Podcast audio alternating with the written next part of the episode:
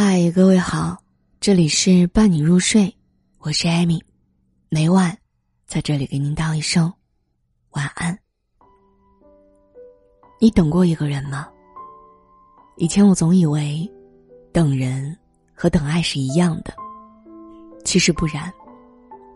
因为等人，你知道对方是谁，而且就算你等的再久，也知道他总会来。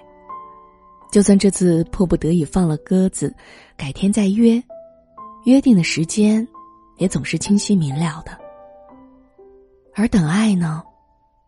那个人，你不清楚他走路是什么姿势，开心时嘴角是什么弧度，和你牵手会不会脸红，接吻时会不会闭眼，不知道他姓甚名谁，家住何处，甚至你想过吗？也许这个人不存在，又也许，你一辈子都遇不到那个人。那你还会选择一直等吗？小芝说：“我等不起了，再不想等了。”说这句话的时候，我刚收到她婚礼的电子请柬，相册上丈夫是一张陌生的脸，胖，看起来很憨厚，而她总感觉笑得很勉强。小芝初恋在二十三岁，结婚在三十岁。当时她很爱那个男生，但因为各种原因，两个人却不能在一起。分手后，她用了一年时间去忘掉这段感情，然后空窗了整整五年。不是没有追她的男孩，中间也不乏很优秀的。小芝的爸妈都着急上火到口不择言：“你到底想要找个啥样的？”自己就这个条件，还总挑三拣四，不是有多自视过高，那些都很好，可是我不喜欢啊，你让我怎么办？于是蹉跎了岁月，到最后，结局却也是将就。但我知道，还有不少人比小智坚硬，他们还在苦苦守着自己心中这座城池，不愿意举旗投降。若是一生没爱过一个人，也就罢了。这世上许多浑浑噩噩结婚的，不少人的配偶都不是自己最爱的那一个。但爱情，就是由奢入俭难啊。你尝过滋味最甜美的蛋糕，你该怎么说服自己咽下又冷又硬的馒头呢？真把一个人放在心上过，就不想将就。因为知道爱，到底是什么感觉啊？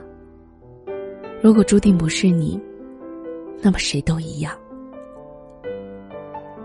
尾生与女子亲于桥下，女子不来，水至不去，尾生抱柱而死。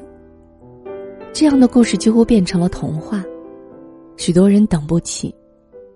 就像一场约会，十五分钟可能是极限了。大部分人都不会像小芝一样，等到水蔓延到胸口，终于因为害怕溺死而逃离。真爱会迟到，更有可能会缺席。人这一生当中遇到真爱的几率比中彩票还小。如果遇不到，难道就不结婚了吗？有个听众跟我讲，他今年满二十五岁，非常恐惧，因为他没有尝过爱一个人的滋味。好感会消逝，激情会磨灭，不管开始多么的美好，他总是太容易厌恶对方。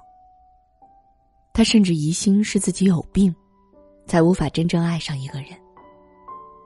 他问我：“像我这样的人，是不是会孤独终老？”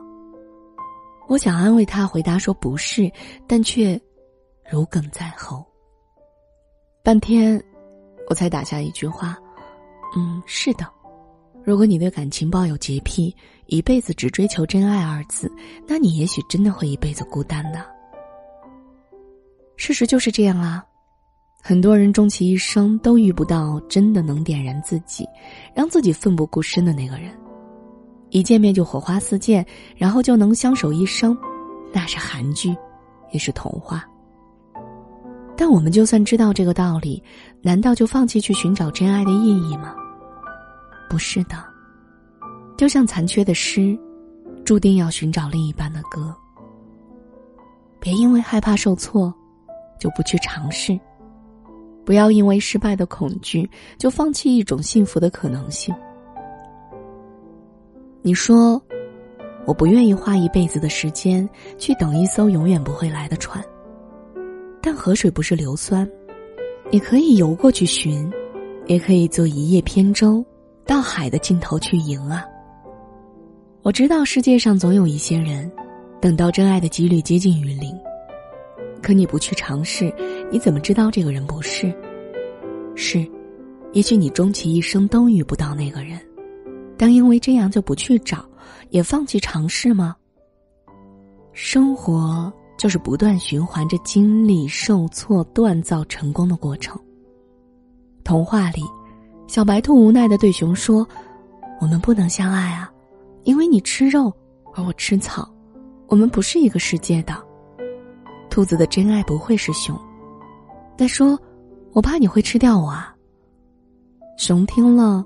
默默无语的走了。三天后再来，熊几乎瘦到脱相。他吃了三天青草，他浑身雪白。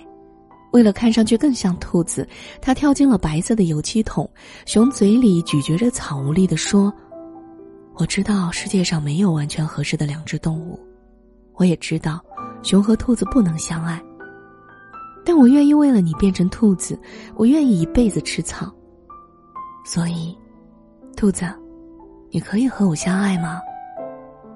反应过来的时候，小白兔发现自己已经抱住了熊，红眼睛里盈满泪水。那一瞬间，他就知道自己已经爱上了这头熊。是啊，一见钟情很难，一眼就知道那个人的命运的更难。如果你不去试试，你可能就会一辈子错过了。相爱难，相守更难。这个过程当中需要耐心，更需要信心。这份坚守，终能让你抵达幸福的彼岸。因为比起遇不到真爱，遇见了却抓不住，更让人心痛啊。那些最后真能得到爱的人，不是非常幸运，就是非常坚强。抓住幸福，其实比忍耐痛苦。更需要勇气的。这里是伴你入睡，我是艾米，每晚在这里给您道一声晚安。